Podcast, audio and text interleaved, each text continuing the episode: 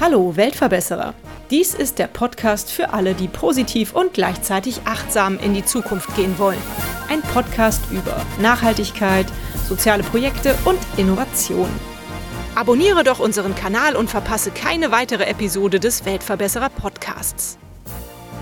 Hallo liebe Weltverbesserer und frohes neues Jahr wünsche ich euch.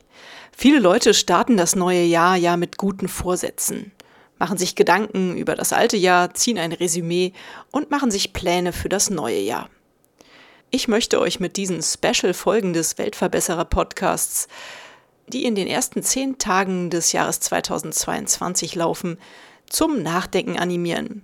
Ich bin ein Zitate-Fan und werde euch deswegen an jedem dieser Tage ein Zitat präsentieren. Also viel Spaß beim Nachdenken und ja, viel positive Energie für das Jahr 2022. Mein Zitat für den heutigen Tag stammt von der Band Die Ärzte. Sie haben gesagt, es ist nicht deine Schuld, dass die Welt ist, wie sie ist. Es wäre nur deine Schuld, wenn sie so bleibt. Habt einen wunderschönen Tag.